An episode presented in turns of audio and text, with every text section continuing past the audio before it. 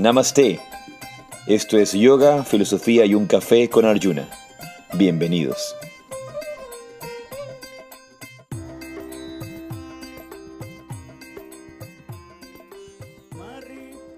Namaste, Yaishi Radhe. Yo soy Arjuna Das. Y yo soy Chintamani. Y esto es un episodio más de Yoga, Filosofía y un Café. Bienvenidos todos y estamos muy contentos de poder compartir con ustedes un, un espacio más de, de, yoga, de filosofía, de silencio, de silencio y palabras, como tendremos hoy la oportunidad de compartir con este excelente ser humano, sacerdote, escritor y caminante del sendero de la meditación, Pablo Doros. Así que bienvenidos todos. Y como en cada sesión vamos a tener la oportunidad de hacer nuestro espacio de silencio y de meditación, eh, aunque sea corto. Siempre es tan, tan necesario, tan, tan importante. Así que los invito a todos a, sentarse, a sentarse con su espalda recta y cerrar sus ojos. Y ya sabes que si estás en tu coche, si estás manejando o en cualquier lugar donde no puedas cerrar los ojos, lo único importante es ir hacia adentro. Y regresa toda tu atención al espacio que ocupa tu cuerpo. Regresa tu atención hacia el aquí y a la hora. Regresa tu mente del pasado y la memoria. Regresa tu mente del futuro y la anticipación. Y toma conciencia únicamente del lugar donde estás sentado, donde estás sentada.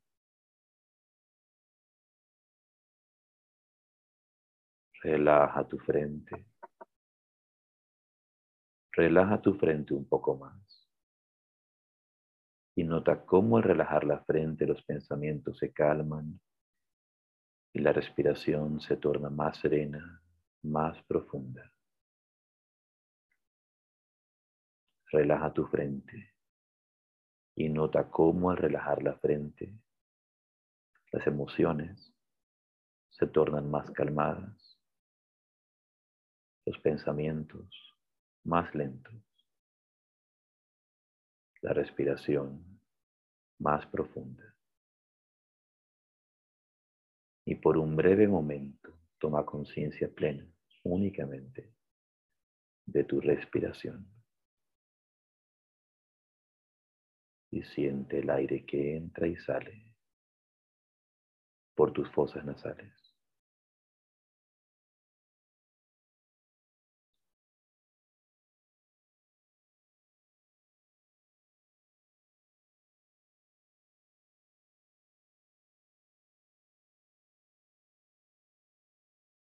Siente el aire que entra y sale por las fosas nasales.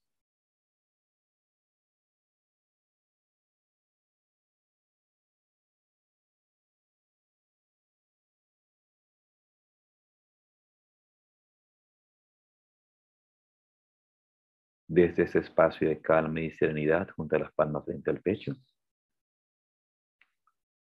reconociendo esa presencia divina que habita en tu corazón.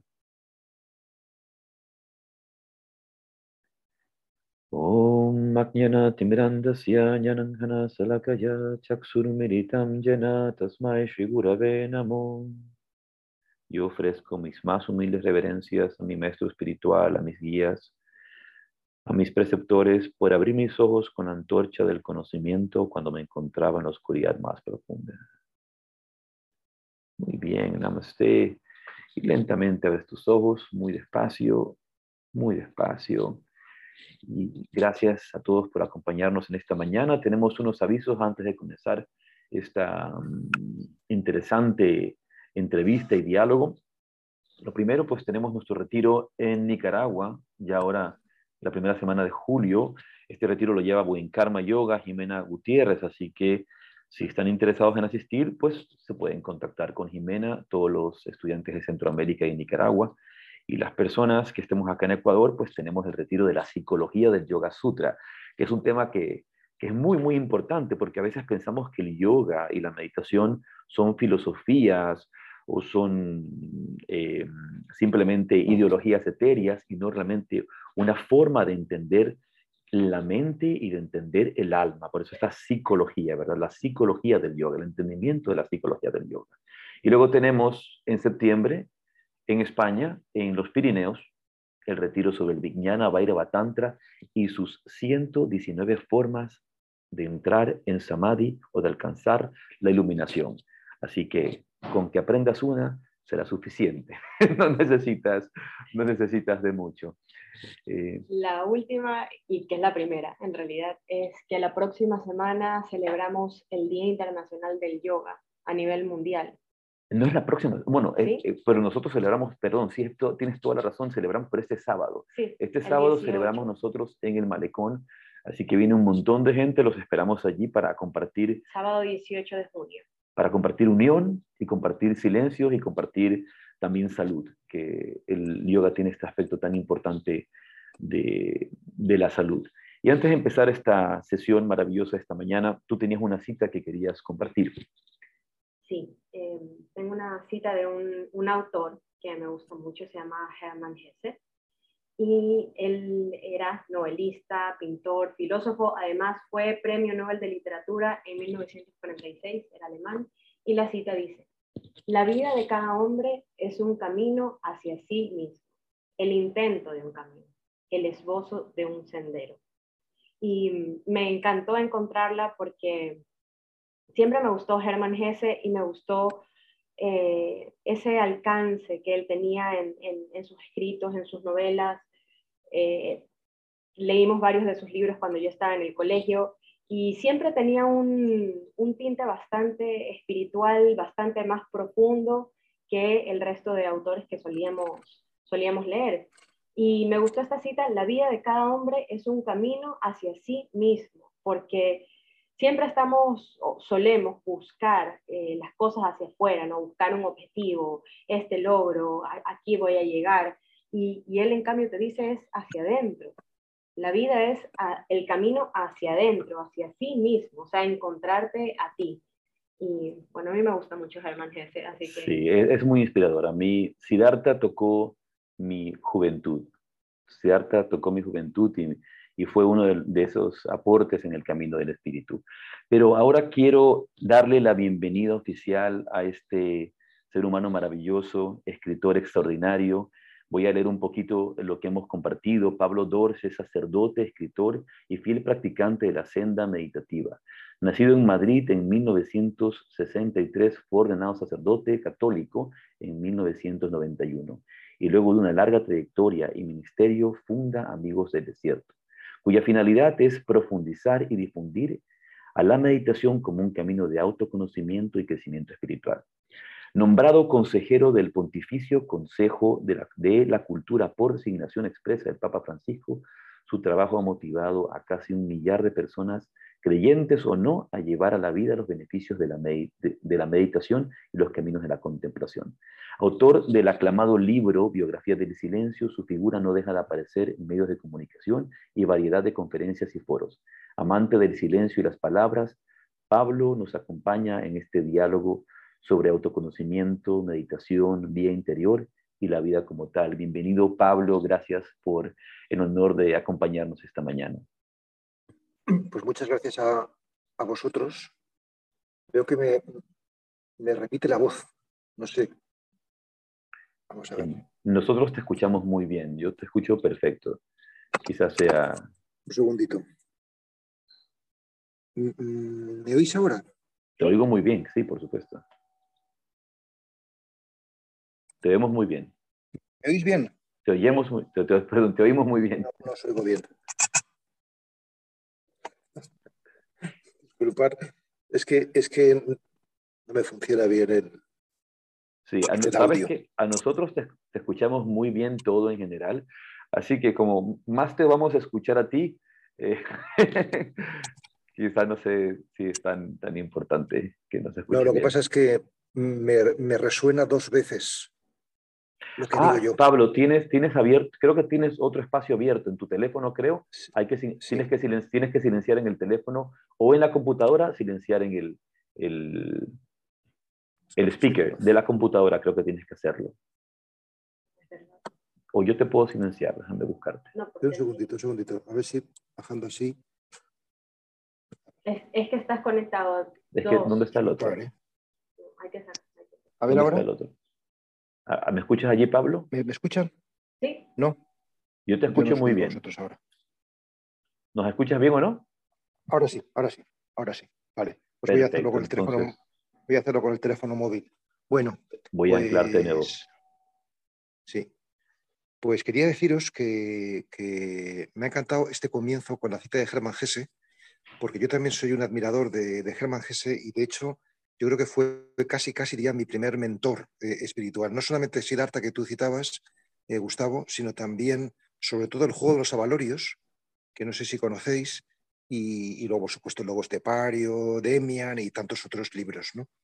Y, me gusta mucho esta cita en concreto porque, porque una cosa que se descubre en el camino de la meditación precisamente es que no hay diferencia entre el autoconocimiento y el conocimiento de Dios que, eh, bueno, los que somos creyentes lo llamaremos Dios, los que no lo son no lo llamarán así, pero en definitiva esa separación, ese divorcio es una idea nuestra, pero realmente quien, quien, se conoce a sí mismo conoce el misterio. Qué maravillosa cita, Pablo, qué, qué, hermosa manera de, de comenzar. Y mm, realmente a mí me llamó mucho la atención, Pablo, cuando supe a través de ti, primero quisiera agradecer a nuestro amigo mutuo, nuestro amigo en común, Henry Toral, que es el que nos ha puesto en, contacto, digamos, físico a través de los correos y de la información. Y mm, sin embargo, yo, yo había escuchado ya hablar de ti, te había escuchado hablar, de hecho, y lo más interesante que es que al escucharte hablar nunca me imaginé que serías un sacerdote católico. Quizá podrías haber sido sacerdote, pero jamás me, se me ocurrió que podrías haber sido sacerdote. Eh, de alguna manera, pues esta fue la entrevista que te hacían en, recuerdo, en el banco, ¿cómo se llama este ah, banco? BBVA.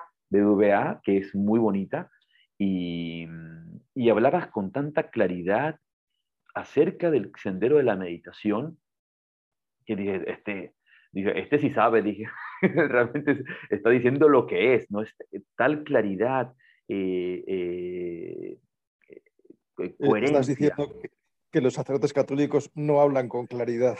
¿Sobre la meditación no siempre? No, no. No, porque, porque es verdad que en el cristianismo en general y en el catolicismo en particular, la experiencia del silenciamiento, que es la propia de la meditación, no digo que sea extraña, pero, pero no es habitual. ¿no? Es decir, en el cristianismo eh, se, asocia la meditación con la reflexión, y como máximo, en el mejor de los casos, se consigue silencio exterior, pero no silenciamiento interior. Es decir, la meditación sin objeto ¿no? Eh, e, es, raro. De hecho, lo, que yo estoy haciendo en España y también eh, bueno, en, general en lengua española, para a los interesados en, la práctica meditativa, es mm, mm, mostrar que no hace falta emigrar espiritualmente, aunque yo mismo lo he hecho, porque yo soy practicante del Zen durante siete años, ¿no? pero no hace falta emigrar espiritualmente para, porque en la propia tradición occidental están los instrumentos para, para la indagación eh, interior. ¿no? Me estoy refiriendo en concreto a lo que se conoce como el esicasmo. La esiquía es una palabra eh, eh, griega que significa búsqueda de la paz por medio de la quietud. Y, lo que yo estoy haciendo con Amigos del Desierto, que es esta red de meditadores que fundé hace ocho años aquí, es justamente esto, es una recuperación de la vía esicasta, eh, que por cierto es el injerto del budismo zen en el cristianismo. O sea, que ya en el siglo V, VI, VII hubo contactos entre los monjes zen y, los monjes cristianos ortodoxos y, por tanto, bueno, pues de alguna forma eh, eh, estamos legitimados, por así, por así decir, por la tradición, que esto es importante, no, no, por estar legitimado, sino porque cuanta más honda es la raíz, pues evidentemente el árbol puede crecer con más fuerza, ¿no? Y, bueno, yo creo que, ese descubrimiento de que existe también en Occidente eh, esta tradición, pues yo creo que es un, es un gran regalo para nuestros contemporáneos. Sí, Realmente, realmente lo es, Pablo. Antes de, introducirnos en ese tema tan interesante que es la vía del esicasmo, la filocalia y todo este, este bagaje místico de la tradición cristiana, quisiera que en tus propias palabras, como lo has hecho en otros momentos, Em, para todos los que nos escuchan y los que nos ven a través del YouTube o a través de Spotify, em, ¿qué es la meditación? ¿Qué, cuáles serían tus formas de describir este viaje de la meditación? La meditación, mm, tal y como yo la describo, es un peregrinaje hacia nuestro centro. Es decir, que como, como apuntabais vosotros al comienzo, no se trata de buscar fuera eh, eh, estímulos externos, sino que dentro tenemos los estímulos necesarios. Normalmente vivimos dispersos, vivimos entretenidos, pero no intratenidos, no sabemos sostenernos a nosotros mismos. Y entonces, eh, en todas las culturas ha existido este conocimiento silencioso. Es decir, nosotros asociamos el conocimiento a la palabra, ¿no? pero la, palabra es un conocimiento reflexivo, el silencio es un conocimiento meditativo. la palabra funciona necesariamente por análisis, sujeto, verbo, predicado, tu palabra, la mía, la del otro, es decir, por multiplicidad, mientras que el silencio funciona por síntesis, por, por, simplicidad, ¿no? por unidad. Entonces yo diría que la meditación es una forma de conocimiento ligada profundamente al silencio y al silenciamiento, eh, que, es mm, eh, eh, profundamente sencilla, profundamente sencilla, y si bien evidentemente encontramos muchas resistencias. ¿no? Suele estar asociada al, cuerpo, la corporeidad como vía de la interioridad, mm, suele estar asociada a la respiración, ¿no? es decir, que, seguir el ritmo natural Mm, de, respiratorio. También en algunas tradiciones como la que yo practico, no solamente la respiración, sino el corazón, por tanto es el ritmo cardiorrespiratorio, también escuchar los latidos del corazón. Y, en algunas tradiciones también en la que yo sigo, el, mantra, ¿no? la recitación atenta y amorosa de, una palabra sagrada. Entonces, por medio de estas tres cosas, cuerpo, mente y espíritu, eh, eh, mm, bueno, pues se va accediendo a, ese territorio mm, mm, que llamamos el yo profundo, llamamos nuestro centro. ¿no? Yo, suelo poner el ejemplo del compás, que si está bien pinchado en la punta del compás, pues la otra, el otro polo del compás hará círculos eh, eh, hermosos y perfectos porque precisamente está bien pinchado y por eso la importancia de estar en, nuestro centro. ¿no? Así definiría mm, en líneas generales la, práctica. Maravilloso, maravilloso. Hay un, eh, un tema importante, creo que, que, lo has mencionado y, en otras entrevistas te, lo he escuchado decir, em, necesitamos tanto de la meditación porque no estamos acostumbrados a no hacer nada, estamos acostumbrados a hacer, estamos acostumbrados a estar entretenidos, estamos acostumbrados a estar en la exterioridad. La meditación se vuelve mucho más relevante en este tiempo por la necesidad que tenemos de ir hacia adentro, de encontrar ese espacio de silencio. Sí, de hecho, muchas veces digo que mm, eh, el aprendizaje del ser, que eso es la meditación, aprender a ser, eh, tiene un primer peldaño fundamental y es no hacer. Es decir, aprendemos a ser sin hacer. O lo que es lo mismo, la acción es una tentación. La tentación. La tentación. Sí, ¿por qué? ¿Por qué? Porque todo lo que hacemos hacia afuera no lo hacemos hacia adentro. Entonces, nuestro problema radical, creo yo, es que casi toda la acción es reacción. Pero si tú introduces mm, un tiempo de espera entre el estímulo y tu, y tu, y tu aportación, eso, ese tiempo de espera, es lo que va a permitir que no sea reacción, sino que sea respuesta. Y ese tiempo de espera es lo que da un valor espiritual a cualquier cosa que hagamos. Entonces, por eso digamos que la persona espiritual es aquella que, de entrada no actúa, de entrada no actúa, sino que de entrada recibe. Entonces, eh, yo, soy partidario de cultivar más que la acción, la pasión, ¿no? porque eh, no, se trata de simplemente de no hacer, sino de hacer dentro. porque cuando hacemos fuera, no hacemos dentro, esa es, esa es la cuestión. ¿no? Y, eso es muy difícil porque, porque claro, eh, eh, mm, tanto con la palabra como con la acción nos autoafirmamos. Es decir, que la palabra y la acción tienen, tienen un componente prometeico, un componente eh, egoico muy importante. ¿no? Mientras que el silencio o la no acción no es egoico. Es decir, yo puedo presumir de que hablo o actúo mejor que tú, pero no puedo presumir de que me callo mejor que tú.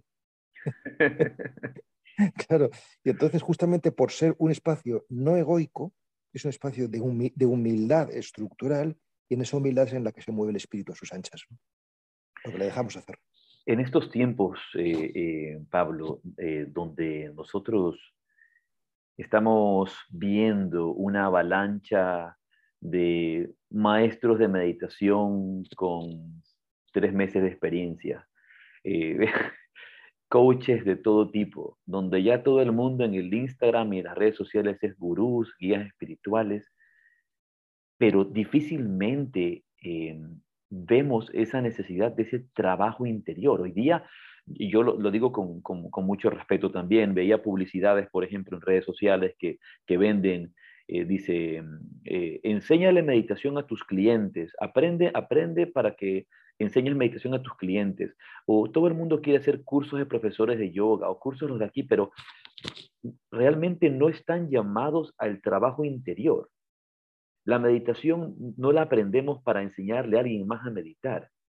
Y a la única persona que deberíamos enseñarle a meditar es a nosotros mismos, a nuestro trabajo interior. ¿Cuántas veces no estamos cubriendo nuestras carencias, cubriendo nuestras latencias, escondiendo con muchas máscaras todo lo que tenemos dentro y como tú has dicho antes, simplemente reaccionando como autómatas a cualquier cosa que sucede? sin observarnos y la meditación como tal y el trabajo espiritual comienza en esa autoobservación. Por eso, como tú también lo has, citado, la, primera fase de la meditación, cuando uno descubre esto, es, ese combate interior, esa batalla interior, ¿verdad? Que, que se lleva a cabo. Pero pareciera que de eso nos hemos olvidado en el mundo actual, ¿no? Ya en tres meses ya estás iluminado y en tres meses ya eres profesor de meditación. ¿Qué diría Dogen, digo yo? Bueno, yo, yo suelo poner un ejemplo muy, Bueno, primero una anécdota que quiero contaros, y es que cuando yo, em, empecé con la meditación así de manera más rigurosa y más así estricta, ¿no? Eh, eh, digamos hace unos 20 años aproximadamente, un poquito menos, como 17, 18 años, ¿no? Eh, yo empecé con el mundo del Zen. Yo, yo, yo tuve esa necesidad de, de, de, viajar espiritualmente, de emigrar, porque no encontraba en la tradición cristiana. Luego el Zen me devolvió al cristianismo. ¿no? Entonces, yo, mi primer maestro se llamaba Tenke Roshi, era, era un, un, maestro budista eh, eh, holandés, eh, conversábamos en, inglés. Y, entonces, al principio de unas primeras conversaciones que tuve con él, yo le pregunté, vamos a ver, si yo quiero iluminarme, esto hace 18 años, si yo quiero iluminarme, mm, ¿cuánto, ¿cuánto voy a tardar? ¿Cuánto voy a tardar? Es que me estoy acordando ahora de otra anécdota que le dice el maestro al discípulo, ¿cuánto voy a tardar en iluminarme? Y le dice el, maestro, 10 años. Y entonces le dice el discípulo, ¿y si yo me aplico mucho, mucho, mucho y me esfuerzo a tope, cuánto? Entonces 20 años. bueno, pues a mí se ve que me vio muy verde este hombre y me dijo, 20 años vas a tardar. Entonces yo me quedé escuchando esto como, como si fuese una broma. Digo, bueno, este hombre me, está tomando el pelo, ¿no? Con estos 20 años, ¿no? Pero ahora que estoy a punto de llegar a los 20 años de práctica, me doy cuenta, me doy cuenta de que quizás tenía más razón de lo que yo pensaba, ¿no? Es decir, si tú, por ejemplo, quieres ser abogado, quieres ser músico, por poner dos ejemplos muy, muy diferentes, desde que empiezas a estudiar hasta que tienes una cierta maestría, pues eso es lo que tardas. O sea, tú empiezas a estudiar a los 20 hasta los 40, 45, en fin, no, no, no, no puedes estar conciertos o no puedes estar en una sala penal defendiendo a tus clientes. Es decir, que tardas 20, 25 años. Pues entonces, este tema del trabajo interior, como mínimo, tiene que ser parecido. ¿no? O sea, que, esto de iluminarse tres meses, o sea, que lo de los 20 años yo creo que es, un, es una buena referencia. Sí, sí, por supuesto. No, yo recuerdo esa, esa anécdota y se la, tú, tú, sabes, se la cuenta de muchas maneras. Una es, maestro, si yo medito todos los días una hora, ¿en qué tiempo me ilumino? Bueno, en 10 años. Y maestro, y si medito todos los días cuatro horas, ¿en qué tiempo me ilumino? Bueno, unos 40 años yo creo. Exacto, sí, es esto mismo. Es esto mismo. Eh, hay, un, hay un tema interesantísimo eh, hay una cita que, que, yo valoro mucho de Krishnamurti, tú sabes Krishnamurti, este, este gran maestro de la meditación también y, de todo este despertar disruptivo, porque Krishnamurti busca rompernos todos estos eh, esquemas que nos hemos creado, ¿verdad? Hay algo que Krishnamurti dice y que, y que creo que es tan importante entender en este, en este mundo donde estamos tratando de adaptar la meditación al mundo y, y adaptarnos al mundo con la meditación Krishnamurti decía, no hay nada saludable en estar adaptado a una sociedad profundamente enferma. No hay nada saludable en estar adaptado a una sociedad profundamente enferma. Y algo que, te escuchaba decir también a ti, Pablo, en una entrevista, es que en algún momento en el camino de la meditación eh, vamos a sentirnos eh, como alienados, alejados un poco de esta sociedad, porque se vuelve también un acto de rebeldía en un mundo que te llama la productividad, que te llama la acción, que te llama la competencia, eh, y tú estás viviendo desde otra perspectiva, hacia otra perspectiva, eh, eh, es, normal empezarse a sentir un poco desubicado en este espacio. Totalmente. Es decir, que, el camino espiritual, aunque esto no nos gusta mucho escucharlo, comporta una cierta marginalidad, un cierto extrañamiento del mundo, porque el mundo en general no sigue el camino espiritual. ¿No? O, lo sigue de una manera tan superficial que ni siquiera no se puede llamar espiritual, ¿no? sino que es un barniz. ¿no? Eh, entonces sí que comporta cierto extrañamiento. ¿no?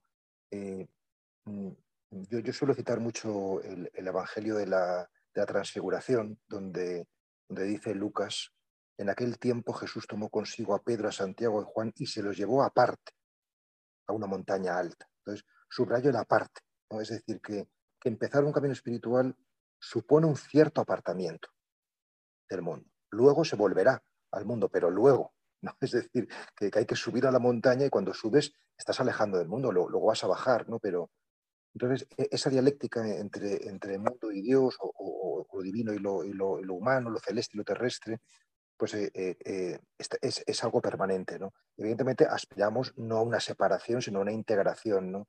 Pero esa, pero esa integración no, no, no, no, es pacífica, sino que supone, como tú mismo apuntabas antes, una lucha, un combate. ¿no? Así lo ha testimoniado la, tradición y realmente, aunque sea con toda modestia, sí puedo testimoniarlo yo mismo. Pablo, yo creo justamente que por eso que acabas de decir y lo que acaba de mencionar Gustavo, em, de que es una, una alienación, te puedes sentir marginado, fuera de, la sociedad. Por eso son tan importantes estos grupos, estas comunidades, en que, ok, nos juntamos y estamos en este mismo camino espiritual, o nos juntamos a meditar, o sabemos que nos tenemos los unos a los otros. Sí, yo también creo que, hay, hay, dos claves para, para la perseverancia, digamos, con garantía, con garantía, con cierta garantía, y son que el camino sea guiado y acompañado. Guiado quiere decir que tú sigas unas pautas de, un maestro, de una tradición, o sea, que en definitiva apuestes por un camino concreto, no estés picoteando o flirteando con unas cosas y con otras. O sea, la, guía de quienes nos han precedido, ¿no? E, esto es fundamental porque esto es lo que da el valor de la tradición, de que no nos inventamos nosotros las cosas, sino que bebemos de quienes ya han bebido de la fuente y que de alguna manera pues, eh, eh, nos han allanado el, el territorio o el terreno. Y luego lo que acabas de apuntar tú misma, ¿no? y es la, comunidad, la sanga, el, grupo que, que, nos protege ¿no? pues del subjetivismo o de la aristocracia interior, ¿no? de creer que porque tú haces un camino pues ya estás por encima de la pobre humanidad que está enfangada. ¿no? O sea, aparte que mira, hay un criterio muy bueno para saber si, realmente tu camino meditativo es, es, está siendo lo que tiene que ser y es si, si te genera compasión, si te genera más humanidad, ¿no? si, te, si, te hace más cercano a las personas, ¿no? si, si de alguna manera eh, pues te crees superior o bueno, pues, pues es un, mal signo, claramente. Una, una, una, de las cosas, Pablo, que has mencionado y que es tan importante, hoy en día todo el mundo quiere ser maestro, pero nadie quiere seguir un maestro. Y la importancia que es realmente tener una guía espiritual, un, un, maestro, de repente dice, lo voy a seguir por tanto tiempo hasta que ya pueda hacer mi negocio, por así decirlo, porque nos hemos metido mucho en el mundo del marketing de la meditación, en el mundo del marketing del yoga. Y realmente e, esa actitud de seguir un maestro no es por el maestro en sí, sino porque uno es discípulo, porque realmente tienes la disciplina y la humildad de, seguir la enseñanza, ¿verdad? una de, las cosas que creo que es esencial es, tener un maestro, pero también a veces no queremos tener cualquier maestro y nos ponemos estos, estas fantasías de que queremos tener a un Ramakrishna, o un Ramana Maharshi, eh, o a un eh, Yogananda, quién sabe, pues, maestros que consideramos seres casi etéreos y no queremos un, ser humano que haya caminado un poco más el, el, sendero. Eh, pero la importancia del maestro Eh, y junto con esto, si nos podrías contar un poco de, tu encuentro con Frank Jalix también al, hablar de la importancia del maestro. Yo para que la gente que nos escuche que no tiene un maestro claro quede tranquila, yo, les diría, si estáis en el camino espiritual, el maestro aparece en el, debido momento. Es cuando uno está realmente preparado. Yo, empecé el camino espiritual muy joven, o sea, con, 20 años, eh, o incluso antes, pero vamos, con 20 años ya como, como un inicio oficial. Eh, si bien eh, mm, realmente no puedo decir que lo comenzara de verdad como la prioridad absoluta hasta los 40. O sea, que, perdí 20 años haciendo el tonto, como nos pasa, como nos pasa a casi todos. ¿no? O sea, que, estamos, pero no estamos. como dice Yarix, estamos en las, eh, en el caso de cristiano, ¿no? estamos en las cosas de Dios, pero no en Dios. Es decir, que, importa más pues, hacer cosas, ¿no? pero no realmente estar con Él, ¿no? o sea, que, es de lo que se trata.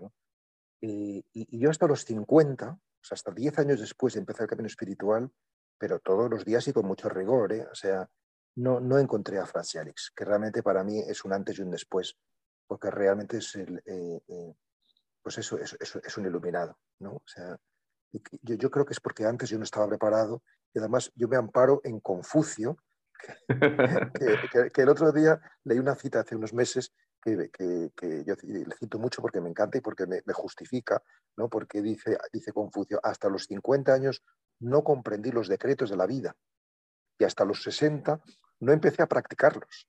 Así que como tengo 58, todavía me quedan dos años de empezar a practicarlos. ¿no? No es verdad que se, que se tarda en encontrar, pero si tú estás en el, en el camino, encuentras. ¿no? ¿Y, qué es lo que encuentras? ¿Qué significa encontrar un maestro?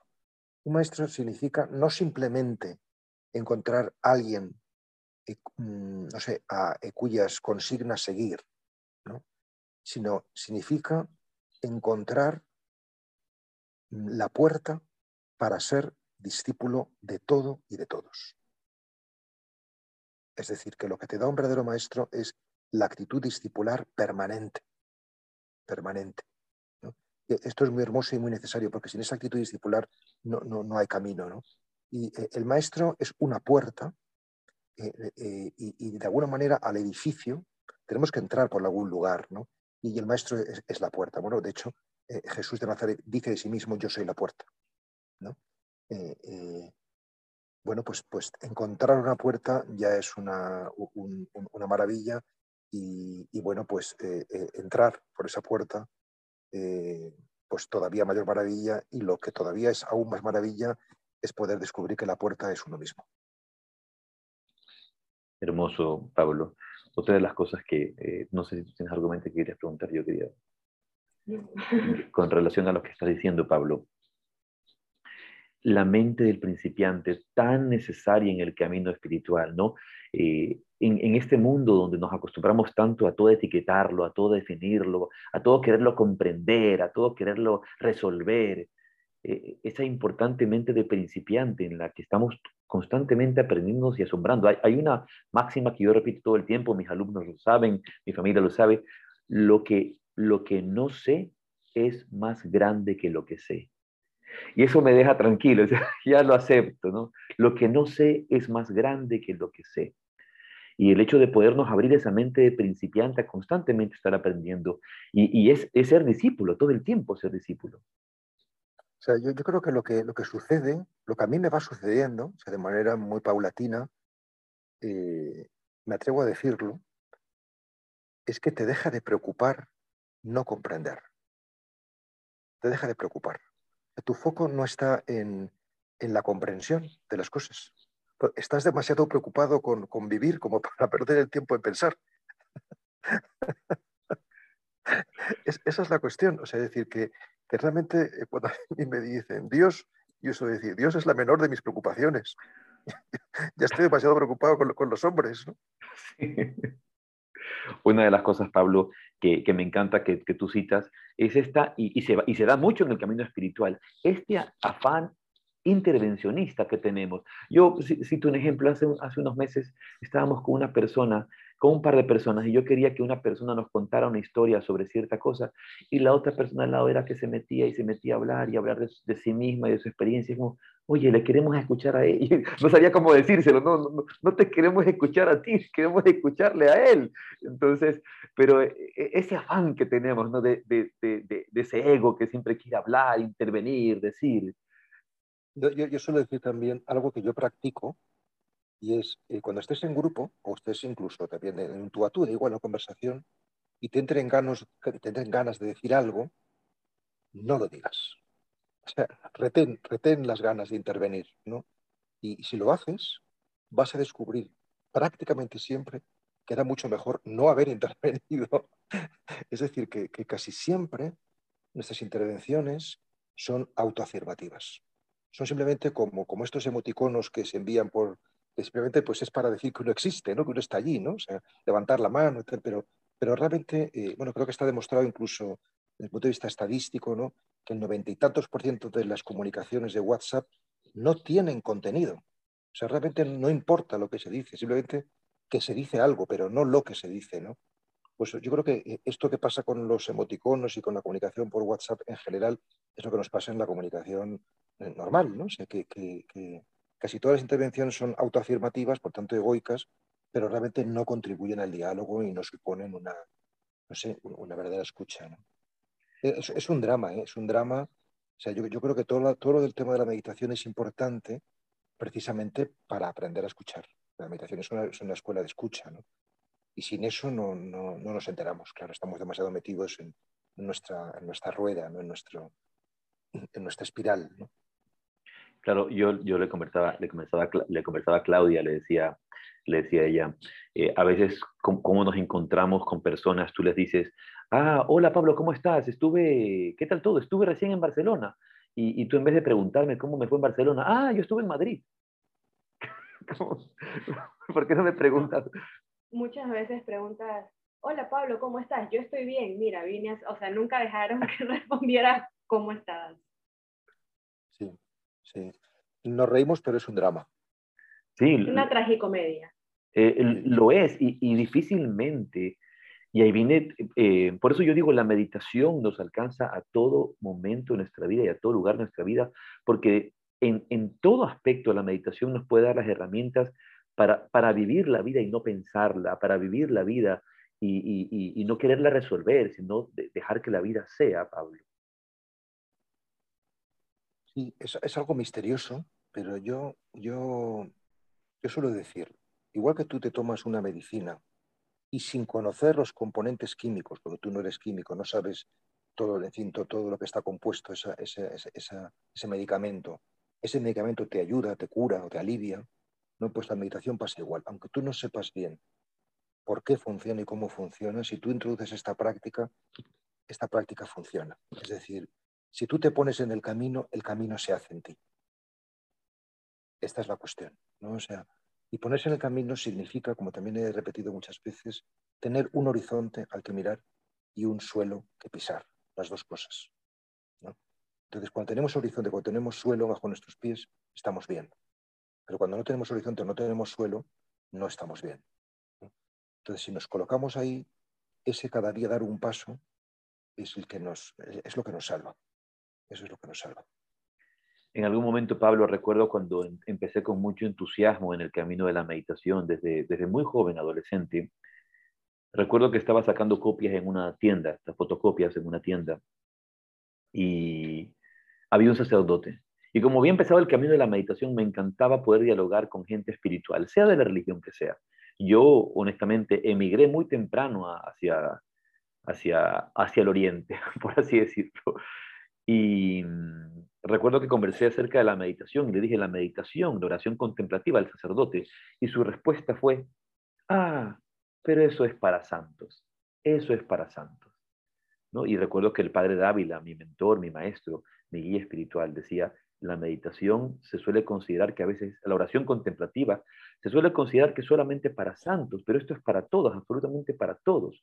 ¿Qué, qué opinión te daría esta, bueno, yo puedo dar un, ejemplo todavía más dramático, porque este no, a mí me pasó lo mismo que, me acabas de contar con este sacerdote que te encontraste, pero ya no de un sacerdote, sino de un monje que vivía en un monasterio, que, hablando con él dice, bueno, vamos a hacer un ratito de silencio, dice, no, no, yo nada más, decía este monje, yo nada más rezo la liturgia y el rosario, porque lo del silencio es para los místicos.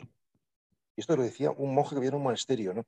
Es decir, que realmente eh, esto obedece a un, planteamiento cultural donde, donde se ha considerado que la mística, es decir, que la vida interior, pues era reservada a una serie de personas eh, eh, pues con un cierto nivel de conciencia o con una cierta privilegio de la gracia o como quieras llamarlo. No, no, no, no, se entendía que, que, la vocación contemplativa es universal. ¿no?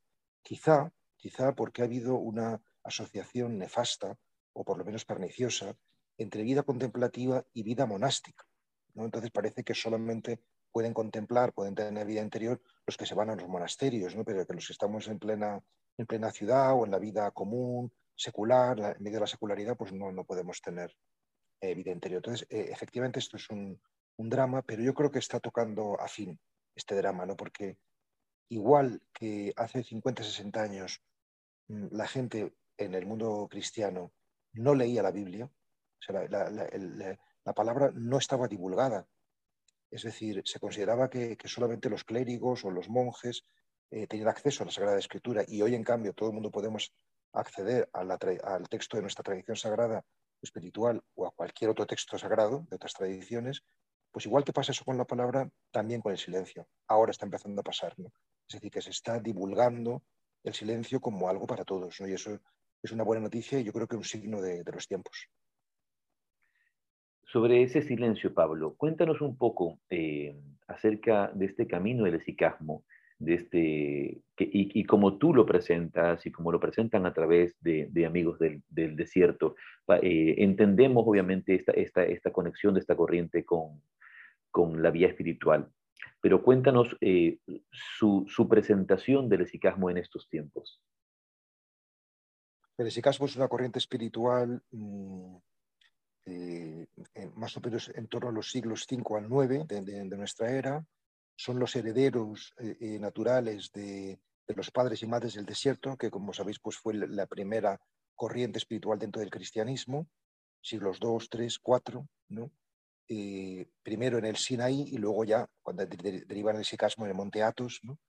Y, realmente ellos lo que, lo que vienen a practicar pues es lo que hoy conocemos como la oración del corazón, que a nosotros nos ha llegado, a los occidentales nos ha llegado fundamentalmente por medio de, este librito eh, maravilloso que se titula eh, Relatos de un peregrino ruso, escrito en torno a 1850, donde se nos habla del poder de la ejaculatoria, del poder de, bueno, del poder de la palabra para generar pues, conciencia corporal y, en definitiva, unidad, unidad con el cosmos y con los demás.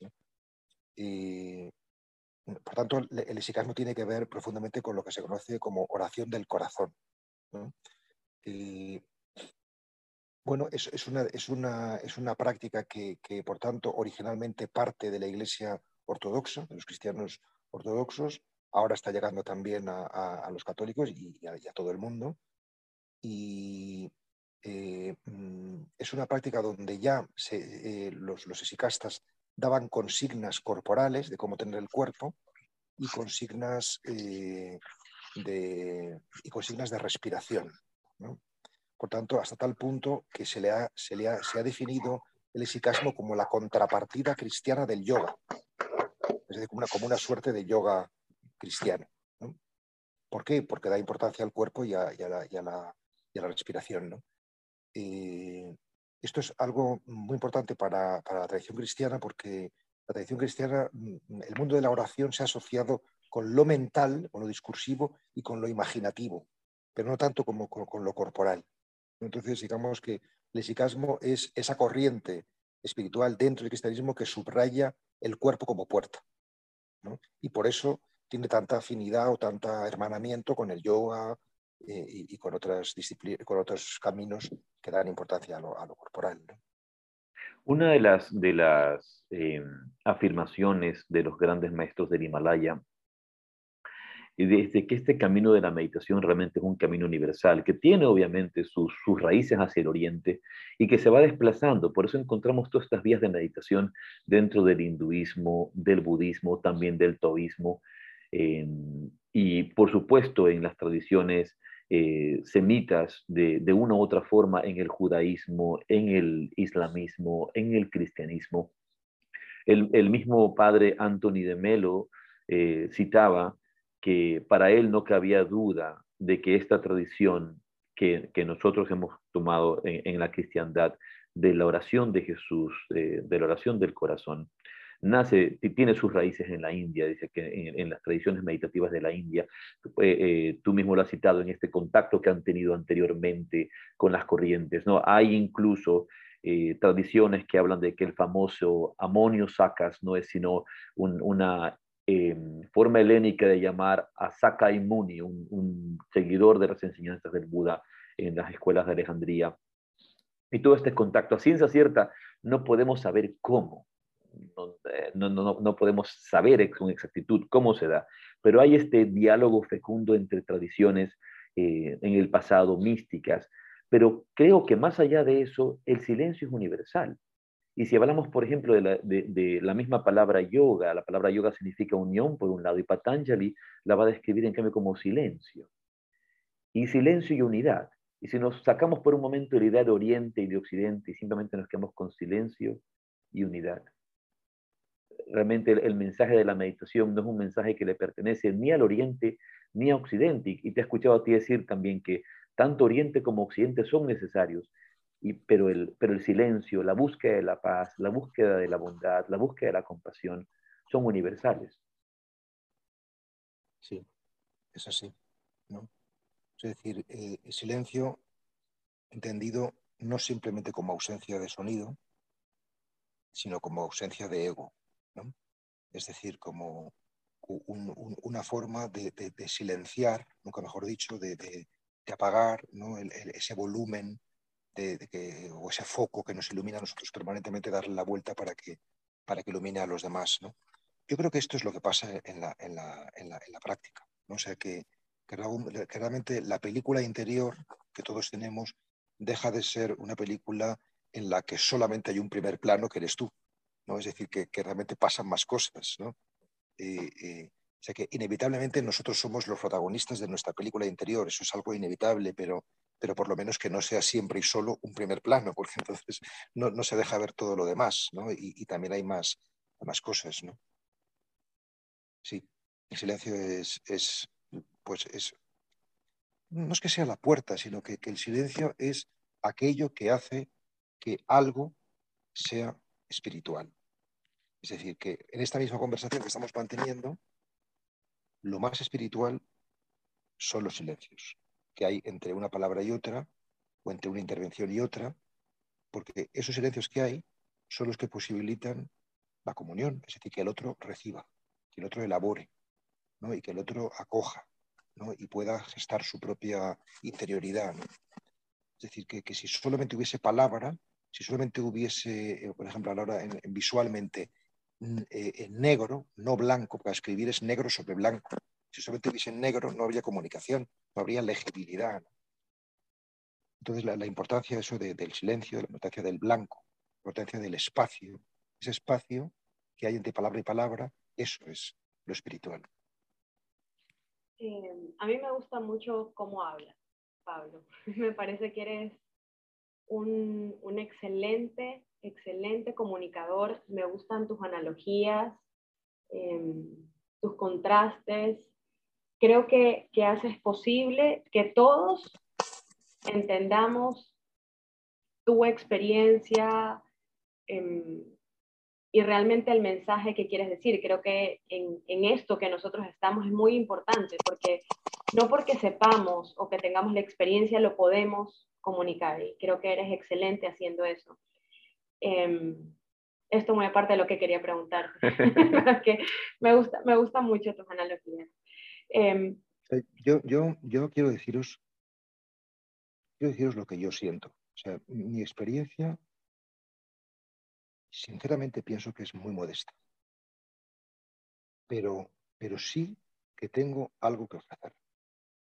Es decir, que aunque sea muy modesto. Pero, eh, es decir, yo estoy en un momento en mi vida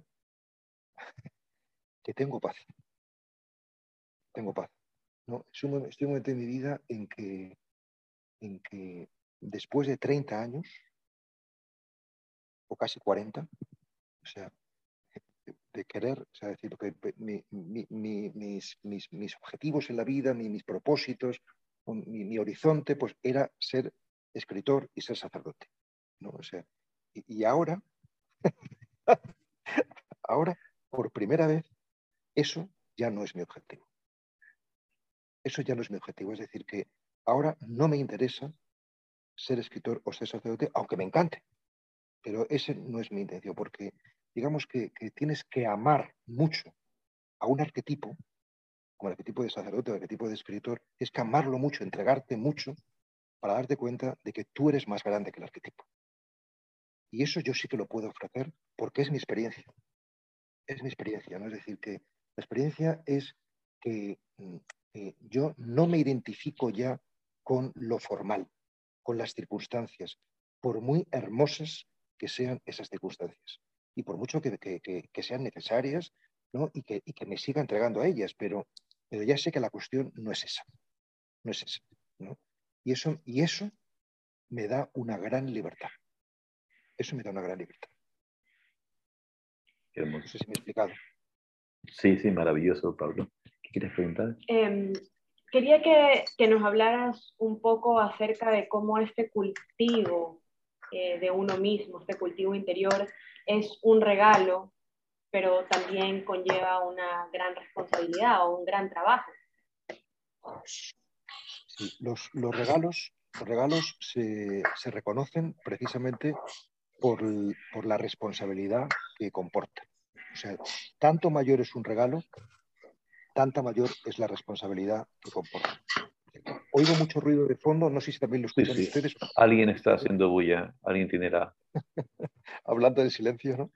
sí. Aquí ahí no hay, no, es palabra y silencio, sino ruido y silencio. Bueno, entonces, eh, no, eh, don, y don, y tarea van de la mano. O sea, por ejemplo, tú recibes el don de tener un hijo, menuda tarea.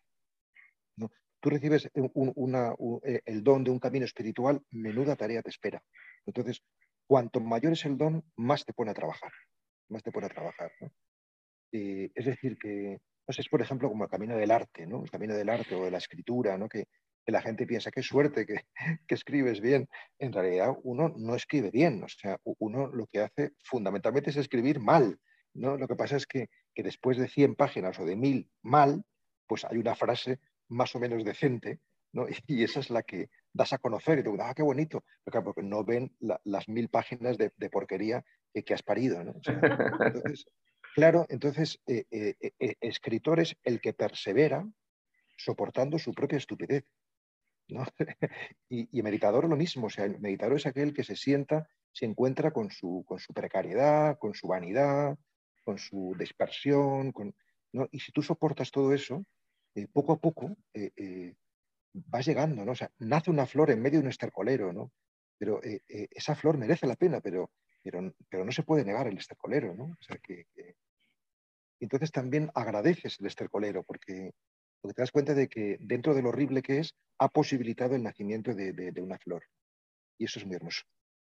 Pablo, mucha gente en el camino de la meditación, a veces cuando comienzan, eh, los entusiastas en la meditación, Alguien que ha meditado 10 años, 15 años, pues sabemos que lo va a hacer por mucho tiempo. Pero en general, las personas que comienzan en la vida de la meditación dicen, no, la meditación no es para mí. La meditación no es para mí porque me siento muy inquieto. La meditación no es para mí porque me siento muy distraído. Yo suelo decir, bienvenido al club, ¿no? porque eso es algo que sucede, es algo que pasa. Em, ¿Qué palabras podrías compartir con aquellas personas que están interesadas en el camino de la meditación? las primeras, en, este campo de la, inquietud, de la inquietud corporal, de la inquietud mental, del sentir, de, de, llegar a pensar incluso que la meditación no es para ellos porque sienten inquietud o porque están distraídos. Es verdad que la, llamada espiritual, o sea, la, voz que nos impele a, sentarnos, a buscar, a meditar, es muy misteriosa. Es muy misteriosa, ¿no? Porque, porque hay excepciones, pero, pero habitualmente no es un camino gratificante. No es un camino que te gratifique a corto, a corto, a corto plazo. Al menos eh, en mi caso ha sido así. O sea, yo, creo que, por lo menos los cinco primeros años no tuve la menor gratificación. O sea, e, es, es por obstinación, que es una palabra muy querida en el vocabulario de Germán Gese, por cierto, o por tenacidad, o por determinación, que diría eh, eh, Teresa, ¿no? Mm, pero es, verdad que es muy misterioso, ¿no? ¿Por qué? ¿Por qué se, persevera? yo, yo, yo diría que hay dos cosas muy importantes, que son la, que también hemos hablado ya en cierta medida en esta conversación, que son la constancia y, la humildad. Humildad para seguir un camino, una propuesta, que ya lo hemos comentado, ¿no? y constancia porque realmente el, camino se hace todos los días un, paso, unos cuantos pasos. ¿no? No, no, vale caminar hoy y luego dejar tres meses sin caminar porque eso no, no sirve para nada. Entonces, constancia y humildad son las dos únicas virtudes realmente imprescindibles para, para poder empezar la, la práctica. ¿no? Pero, ¿qué diría a los que se desanimen, se desaniman, ¿no? Pues que, estén cerca de otras personas que están en este camino. Porque, porque necesitamos de los demás, necesitamos de los demás, ¿no? Los demás nos van a dar aliento, nos van a dar fuerza para, continuar, ¿no? Eh, eh, mm, yo creo que todos estamos llamados a la interioridad, quizás no todos estamos llamados a tener lo que llamamos la práctica de la meditación, porque la práctica de la meditación se inventa porque no somos capaces de vivir interiormente si no es con una disciplina muy concreta. Pero, pero si tú eres capaz de estar sentado sin hacer nada, tranquilamente, puedes no meditar. Pero casi nadie es capaz de estar sentado tranquilamente sin hacer nada. Como se dice, en el, como se dice en el toísmo, eh, Chin Wu Wei, el hecho de sentarse quieto sin hacer nada sin, sin, ese, sin, ese, sin esa vía de la productividad, ¿no? sin esa idea de querer lograr, sino sentarse quieto sin hacer nada. Y creo que es como Dogen también el Zen va a hablar de la meditación, en el Soto Zen, ¿no? De, sentarse sin ninguna expectativa. Sí, eh, en la tradición cristiana, eh, yo creo que no es casual que la Iglesia, por ejemplo, haya insistido tanto en la importancia del culto dominical, ¿no? es decir, que, que se habla de trabajar de lunes a viernes, de descansar el sábado y de contemplar o dar culto el domingo. ¿no? O sea, ¿Esto qué significa? Significa que lo previo a la contemplación, al camino espiritual, es el descanso. Es decir, que si nos saltamos el sábado, si nos saltamos el descanso, si no dormimos bien, pues no podemos contemplar, no podemos dar culto, ¿no? Sea, culto, cultivo, ¿no? El culto es cultivar, cultivarnos, ¿no? Eh, cuidarnos, podríamos decir, para que sea más, más legible. ¿no? Entonces, eh, claro, eh, la, sociedad de productividad que tú estás apuntando es aquella en que ya no diferencia el lunes, martes de sábado y domingo. Siempre estamos trabajando, siempre estamos produciendo. ¿no? Entonces, saltarse eso, saltarse el necesario descanso, es lo que, lo que impide. ¿no? O sea, fíjate cómo descansamos, pues viajando, pero los viajes son un estrés, porque al final tienes que conocer muchos sitios, entonces eh, prácticamente es un trabajo, es un trabajo, viajar es un trabajo. Entonces eh, eh, hemos perdido el concepto de, disfrutar, que, también es, o sea, yo, yo, yo, yo, creo, no el miedo a la libertad que decía Erich Fromm en los años 70, ¿no? sino que creo que nuestro verdadero problema, aunque pueda parecer una broma, lo que voy a deciros es que nuestro verdadero problema es el miedo al disfrute, el miedo al placer. O sea, tanto miedo, por ejemplo, tiene la iglesia al placer que no lo llama placer, lo llama el gozo, para, que suene, mejor. Sí, o por ejemplo, en vez de decir masaje, dice unción, porque ya unción. Pero la claro, es un masaje, es un masaje. Claro, es un masaje con. Es decir, e, es decir ¿por, qué, por, qué, ¿por qué este elogio al disfrute? ¿no? Porque cuando estás realmente disfrutando, estás olvidado de ti. O sea, por ejemplo, la experiencia sexual, por poner un ejemplo muy claro de, disfrute, ¿no? es decir, si una experiencia sexual de verdad no, no, estás en ti mismo, estás en la experiencia de la unión, ¿no? O sea, por eso siempre erotismo y misticismo son los paradigmas del disfrute, ¿no? Y eso es lo que más, miedo nos da, en el fondo, ¿no? Y por eso lo hemos demonizado, lo hemos demonizado, ¿no? Pero en definitiva, es a eso a lo que aspiramos, ¿no? A la unión con el ser amado y a la unión con el universo, que es el misticismo. Qué hermoso, Pablo. Pablo, tú como sacerdote que has transitado este camino de la meditación, hay muchas personas en, el, mundo occidental que suelen temer, entre sus temores, no solamente al disfrute, sino aquí ya más bien el, temores a veces infundados o mm, fundados por otras personas que, que, los han hecho pensar de esta manera. Hay gente que incluso piensa que en el yoga, en, por ejemplo, en religiones o iglesias protestantes, que el yoga lo que hace es invocar a Satanás para que Satanás se te posea en el cuerpo, una cantidad de disparates que cuando yo escucho no, solo me rasco la cabeza, pero no puedo ni, ni pensar todas estas disparates que hay. Y hay gente, por ejemplo, que viene a las escuelas de yoga o a las escuelas de meditación y, y les gusta lo que están haciendo, lo están disfrutando, se sienten bien. Y, y, yo he escuchado literalmente gente que está, por ejemplo, en una postura de yoga rezando el Padre Nuestro para pedirle que por favor no se le posesione Satanás mientras está en la postura de yoga. Así, a, ese nivel. Em, tú como sacerdote, y, como hemos visto, por ejemplo, en la vida del Padre Dávila y de tantos otros caminantes también como Franz Yalis, que se han acercado a los métodos de meditación y, que han tenido contacto con, con, con Oriente, ¿sientes que, que, la meditación ha profundizado tu, tu, tu, compromiso con la iglesia, con Cristo y con tu vida interior. Eh, ¿Qué ha hecho la meditación por ti como sacerdote? Pues me ha salvado como sacerdote. O sea, es decir, que realmente, o sea, yo lo que siento es que, eh, que hablar de cristianos o agnósticos o budistas o musulmanes es lo mismo que hablar de blancos, negros o amarillos o rojos. Es decir, que realmente uno no es más por ser blanco que por ser negro que por ser chino. O sea, es decir, son, son razas. ¿no? Es decir, que, realmente o sea, cualquiera de nosotros que tenga un mínimo de sensatez no, no, no es racista. Pues entonces establecer mm, diferencias de, morales o de, iluminación en razón de la religión es una solemne estupidez. O sea, te das cuenta de que, de que es una tontería, o sea, es, una, es un infantilismo, es una, es una miopía. O sea, pensar que tú por ser de una religión determinada eres más que otros es, una cosa ridícula, es una cosa ridícula.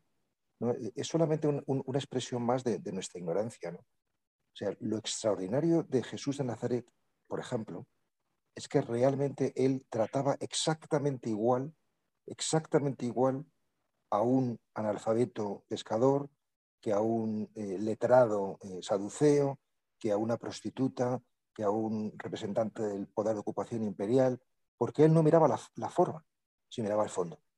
Entonces, la mirada espiritual es aquella que mira el fondo de las personas. Entonces, si te quedas en la forma, que si una postura u otra, ¿no? que si unas palabras u otras, que si un templo u otro, es que tu mirada es muy superficial, o sea, es una cosa como, como, como clarísima. ¿no? Eh, eh, lo, que te hace, lo que te hace el camino espiritual es perder miedo a la diferencia, amar la diferencia, a dar gracias de que, de que haya hombres, mujeres, blancos, negros, eh, creyentes de una religión y de otra. O sea, que, toda esta pluralidad es una buena noticia, porque es el único camino de la unidad, que seamos diferentes. ¿no? Si no seríamos uniformes. ¿no? entonces, a, mí que me ha dado esto, pues, o sea, eh, yo pongo un ejemplo también muy, muy divertido. ¿no? Yo nunca amé, amé tanto España como cuando viví en Estados Unidos. claro, porque cuando yo tenía 18 años, que yo viví un año en, Nueva York, pues, pues yo echaba mucho de menos mi país. estar en otro país me hace darme cuenta del valor del mío. ¿no? entonces, por ejemplo, estar en, en, ceremonias budistas que son tremendas porque son larguísimas y llenas de, de, campanas, de postraciones y de tal. Yo nunca aprecié tanto la liturgia católica como cuando estuve en ceremonias budistas, porque digo, joder, menos mal Señor que soy católico, porque pues, esto es mucho más duro que lo nuestro, ¿no? Por poner un ejemplo. Entonces, conocer, conocer lo ajeno ayuda a apreciar lo propio. ¿no? y, y, además no solamente eso, sino que lo conoces desde otra perspectiva. O sea, por ejemplo, mi acercamiento al budismo que, no deja de ser un acercamiento muy relativo porque estuve nada más siete años y eso no es nada. Eh, pero me ha hecho leer el cristianismo desde claves budistas que yo antes no tenía y me ha dado una óptica mm, mm, novedosa, refrescante, diferente, eh, jugosa. Y es que además hoy no se puede ser religioso sin ser interreligioso. es imposible. ¿no? si no practicamos la hospitalidad ¿no? hacia el otro, hacia el diferente, no nos hemos enterado en qué consiste el, camino interior. Entonces yo creo que toda esta gente que, demoniza eh, eh, eh, es, por ignorancia. Es por ignorancia, porque no, no, no, hay que hacer ningún caso. Es como, como el niño que, que patalea, ¿no? porque no le dejas tomar chocolate, pues, pues, lo siento, ¿no? no se puede tomar más chocolate. ¿no? hay que tomárselo como, como, como, los niños que patalean porque tienen miedo a, a que se les quite sus su, juguetes. Creo, creo, un poco, Pablo, dentro de lo que dices, eh, también eh, en ese mismo ejemplo ¿no? del el miedo, ¿no? decir, el miedo a veces de ciertas autoridades o grupos que que, que, se han sentido en poder, de perder a sus adeptos o de perder a sus personas. Por un lado está el miedo de la persona que, que, siente que le pueden hacer daño, le pueden robar, y por otro lado el miedo que te infunden a veces personas que no quieren perderte, como digamos un hombre celoso que no quiere perder a su mujer o una mujer celosa que no quiere perder a su esposo, lo anda celando y anda con, con miedo, evitando que conozca nada, que sepa nada, por, por temor a que algo más le llame la atención y se pueda ir pero eso, eso es baja autoestima y, no, y, no, estar seguro dentro de sí mismo, ¿no? Sí, es decir, que el, proselitismo, es decir, querer para ti, para los tuyos o para tu grupo, a, las personas, eso, eso destruye el verdadero testimonio. Es decir, realmente lo que uno debe querer es el bien de sí mismo y de los demás. Y, y, luego que cada uno haga el camino que, que quiera hacer, que tenga que hacer, ¿no? Es decir, que realmente todo eso significa que no hay un mínimo de respeto hacia el itinerario de otro. Y hace que el otro cometa sus, errores y haga su camino. O sea, si, no, tiene por qué ser el tuyo. ¿no? O sea, querer a alguien es querer que sea otro, no, no que sea como tú. ¿no? De, verdad que, eh, el camino de la meditación, una cosa que da es eso, ¿no? y es una, una vamos a decir, un respeto, ¿no? A que el otro haga su camino. Iba a decir una santa indiferencia, o sea, que cada cual haga lo que pueda, que cada cual haga lo que pueda, ¿no?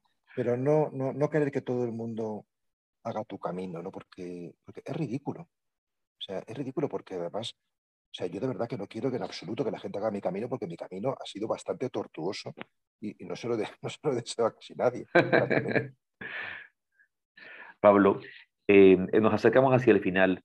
Eh, una, pregunta que te quería hacer, em, cuando hablas acerca, y te, te, escuchaba conversar acerca de esta forma de relacionarnos, hacia esta forma de escuchar, que es presentada por el maestro, de tu propio maestro, de Frank Chalix, eh, el doctor Rogers, de cuando queremos dar un consejo, cuando queremos apoyar a alguien, cuando queremos escuchar a alguien, muchas veces no lo hacemos desde esta bondad o compasión, y solemos cargarlos con, con, con, nosotros mismos a otros. ¿Podrías hablarnos un poco acerca de este tema?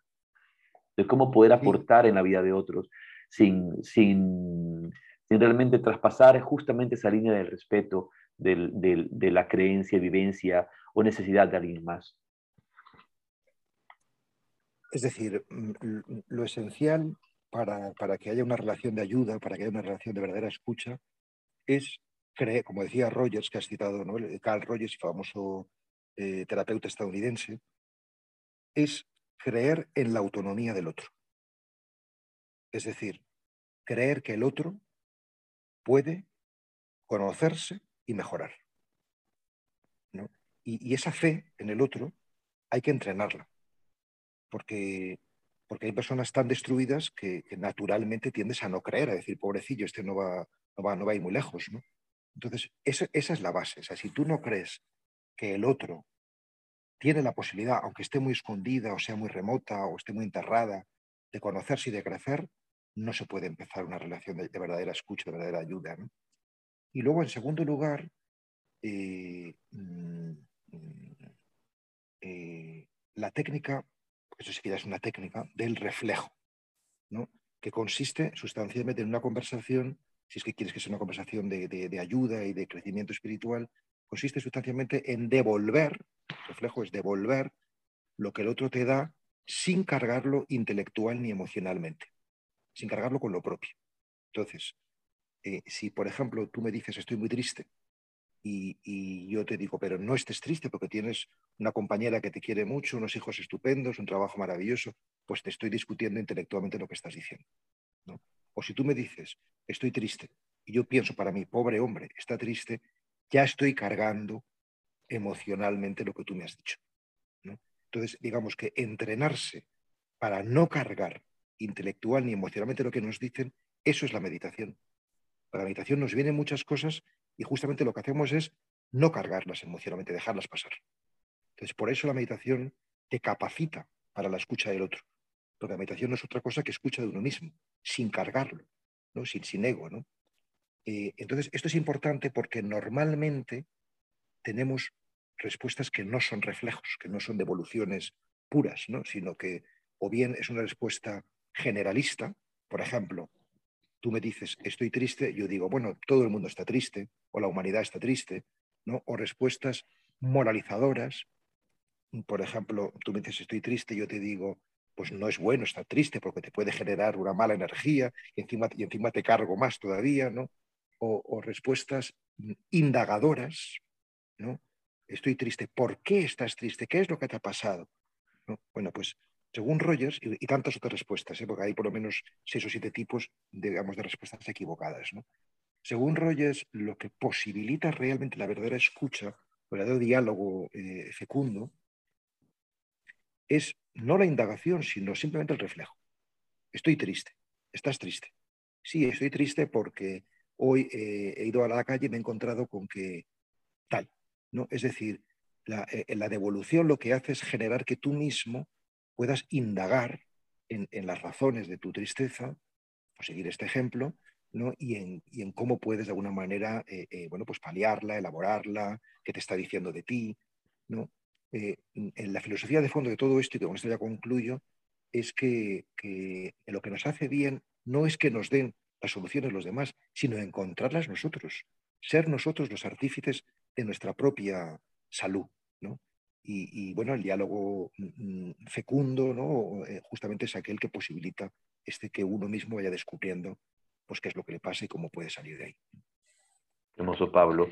Pablo, antes de terminar, Em, si podrías eh, comentarnos un poco de las actividades de Amigos del Desierto, si hay gente interesada en seguir lo que tú haces, en, estar en contacto, ¿qué, podrían hacer eh, para acercarse y conocer también las actividades de Amigos del Desierto?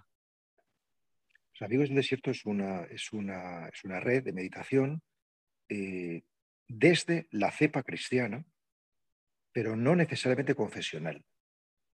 Yo creo que ahora mismo la mayoría de las personas sí que se sienten cristianas, pero mucho más de la mitad no son practicantes, o sea, no son de, precepto dominical, es decir, que están bastante alejados de, la iglesia, ¿no? Pero vamos, e, esto no es lo decisivo. Lo decisivo es es un camino de interioridad, aprovechando la sabiduría de, eh, meditativa de, esta estela de los padres del desierto. ¿no? Nos llamamos amigos del desierto porque bebemos de la espiritualidad de los padres y las madres del desierto. ¿no? y bueno, pues mm, los que estén interesados, eh, tenemos una página web que se llama amigosdeldesierto.org y allí pues hay una cierta información eh, y, lo que hacemos es mm, un retiro de iniciación, que ahora para la gente que no está en España lo hacemos online, porque si no, no habría manera de, poder, poder compartirlo. ¿no? Y luego a partir de esos retiros de iniciación, pues ya se van generando grupos, pues parecido a este que tenéis aquí online, ¿no? donde puede participar gente diferente. Pero lo esencial es dar pistas para, para, el camino interior y para la práctica de la meditación. Maravilloso, Pablo. Realmente agradecerte, agradecerte muchísimo. Podríamos conversar por horas, estos temas son tan apasionantes y es una dicha poder compartir contigo eh, palabras y silencios. Y hay tantas palabras que se podrían compartir más y tantos silencios que creo que vamos a tener que hacer otra reunión en otro momento porque realmente eres una... Mm, bueno, lo, breve, si bueno, si bueno, mejor, ¿no? Porque así se queda un poquito de apetito y eso es tanto mejor. Pues nada, ha sido un placer, una alegría estar con todos vosotros. Estoy a vuestra disposición siempre y os envío un abrazo muy grande desde, desde el corazón.